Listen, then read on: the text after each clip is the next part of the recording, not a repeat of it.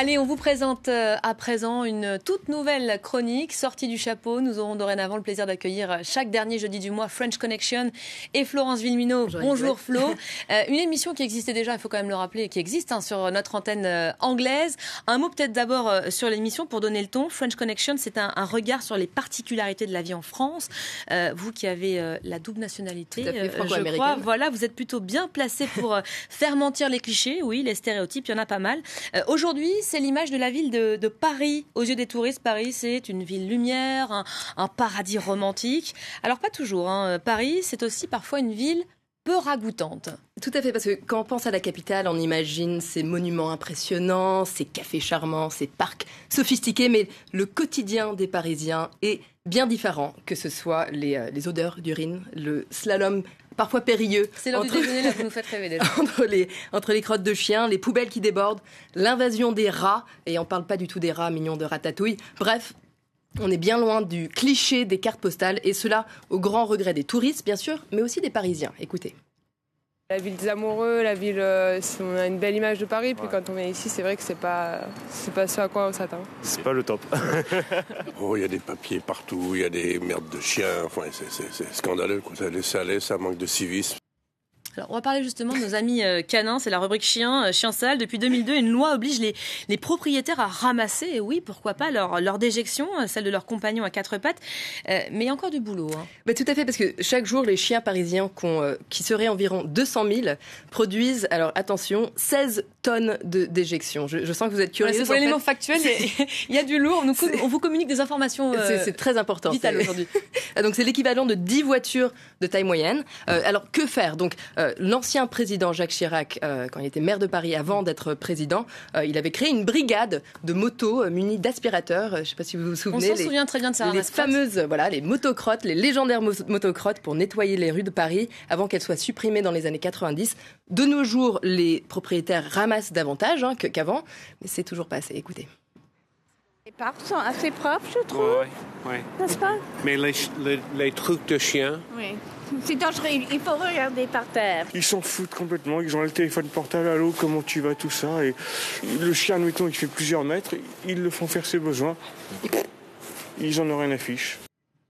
Les machins des chiens, ils sont magiques. Hein. Euh, que ce soit pour les crottes de chiens ou les déchets, la mairie de Paris, elle redouble d'efforts. Hein. C'est un, vrai sujet très sérieux pour garder cette ville propre, des efforts qui ont un prix. Hein. Tout à fait, ça, coûte assez, cher. Si on regarde, chaque année, la ville dépense à peu près 550 millions d'euros pour son plan propreté. Donc vous pouvez voir ici 550 millions par, an. Euh, Paris embauche 7000 éboueurs. Euh, il y a à peu près 30 000 poubelles à travers la capitale. Donc a priori, la mairie dispose de toute l'infrastructure euh, nécessaire pour avoir une ville propre. Donc d'où vient le problème? Ah bah, Est-ce que ça viendrait pas tout simplement des mauvaises habitudes des premiers concernés, les, Parisiens? En tout cas... Ah euh, ça y est, je vous vois venir. Vous allez attaquer les Parisiens. Attention, vous attaquez un, eh ben, poids lourd. Hein. Exactement, mais en tout cas c'est la mairie de Paris qui le dit, qui dit qu'en fait il reste beaucoup de travail pour améliorer le vivre ensemble. Il faut qu'on change nos comportements, euh, qu'on ait un comportement plus civique pour ce qui est du vivre ensemble. Donc c'est sensibiliser tous ceux qui aiment Paris, qui fréquentent Paris, au fait que cet espace qui est un espace public, qui est un espace commun, qui est notre espace de vivre ensemble, il faut le respecter. Voilà, et donc du coup, pour se faire entendre, pour essayer de, changer, de modifier ses, habitudes, les pouvoirs publics ont, investi dans des campagnes de sensibilisation. Tout à fait. Regardons un exemple ensemble. C'est une affiche qu'on peut trouver dans la capitale. 350 tonnes de mégots par an, donc euh, c'est euh, ce qu'on ramasse chaque année. L'équivalent de 30 bus, en sachant qu'un mégot prend de 5 à 10 ans pour se décomposer. Donc la mairie a plusieurs armes à sa, disposition, ce genre de, campagne de sensibilisation, et aussi les amendes. Ah oui, quand on s'attaque au portefeuille, en général, ça marche un peu mieux. Ça marche un peu mieux. Bah, si vous êtes pris en flagrant délit en train de jeter un mégot, un papier, si vous ne ramassez pas, après votre chien, ça vous coûtera 68 euros. Donc euh, c'est une mesure, il faut savoir, qui divise les Parisiens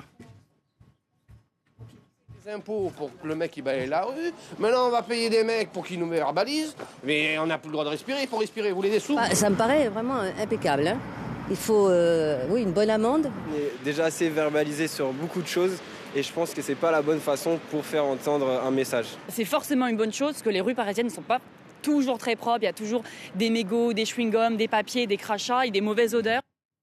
je vous disais, c'est quand même très sérieux parce qu'il y a carrément une brigade spéciale qui a été créée. Hein. Elle s'appelle la Brigade des incivilités 3200 agents, les ambassadeurs du vivre ensemble. C'est un super titre, je trouve.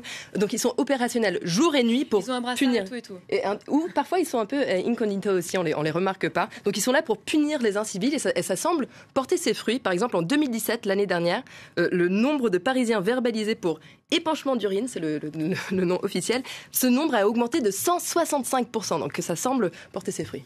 Florence, il existe pourtant 400 toilettes euh, gratuites et auto-nettoyantes dans la ville, mais là encore, ce ne serait pas suffisant. Tout à fait. Et la dernière solution à l'essai n'a pas vraiment fait l'unanimité non plus. Euh, on l'appelle Uri-trottoir. Donc euh, ce sont des toilettes sèches, écolo et avec des vues imprenables sur la ville. Mais pareil, elles ne sont pas du tout au goût de chacun. Écoutez. Vous regardez bien, c'est quand même bas et voilà, c'est dans, dans, dans, dans la lignée de, des enfants et moi, c'est, ça me gêne énormément. Ceci euh, apporte un plus, si j'ose dire, en négatif pour, euh, pour l'image de Paris. Les touristes, quand ils voient ça, je pense qu'ils rient, mais qu'ils rient jaune. Voilà, ça a tellement de succès qu'il paraît qu'il y en a un qui a été volé. Moi, je trouve ça assez énorme. Julien Fanchouli, nous en plateau. C'est vous qui êtes parti avec la petite boîte rouge, c'est ça? Complètement, je l'ai dans le, dans le jardin. c'est écolo. C'est ouais, ouais, Merci beaucoup Florence euh, Vilmino qu'on aura donc le, le, plaisir et la joie de retrouver euh, chaque dernier jeudi du mois pour euh, ce French Connection.